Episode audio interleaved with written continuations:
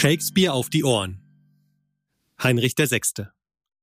Ein Hörspiel von Theater ad hoc.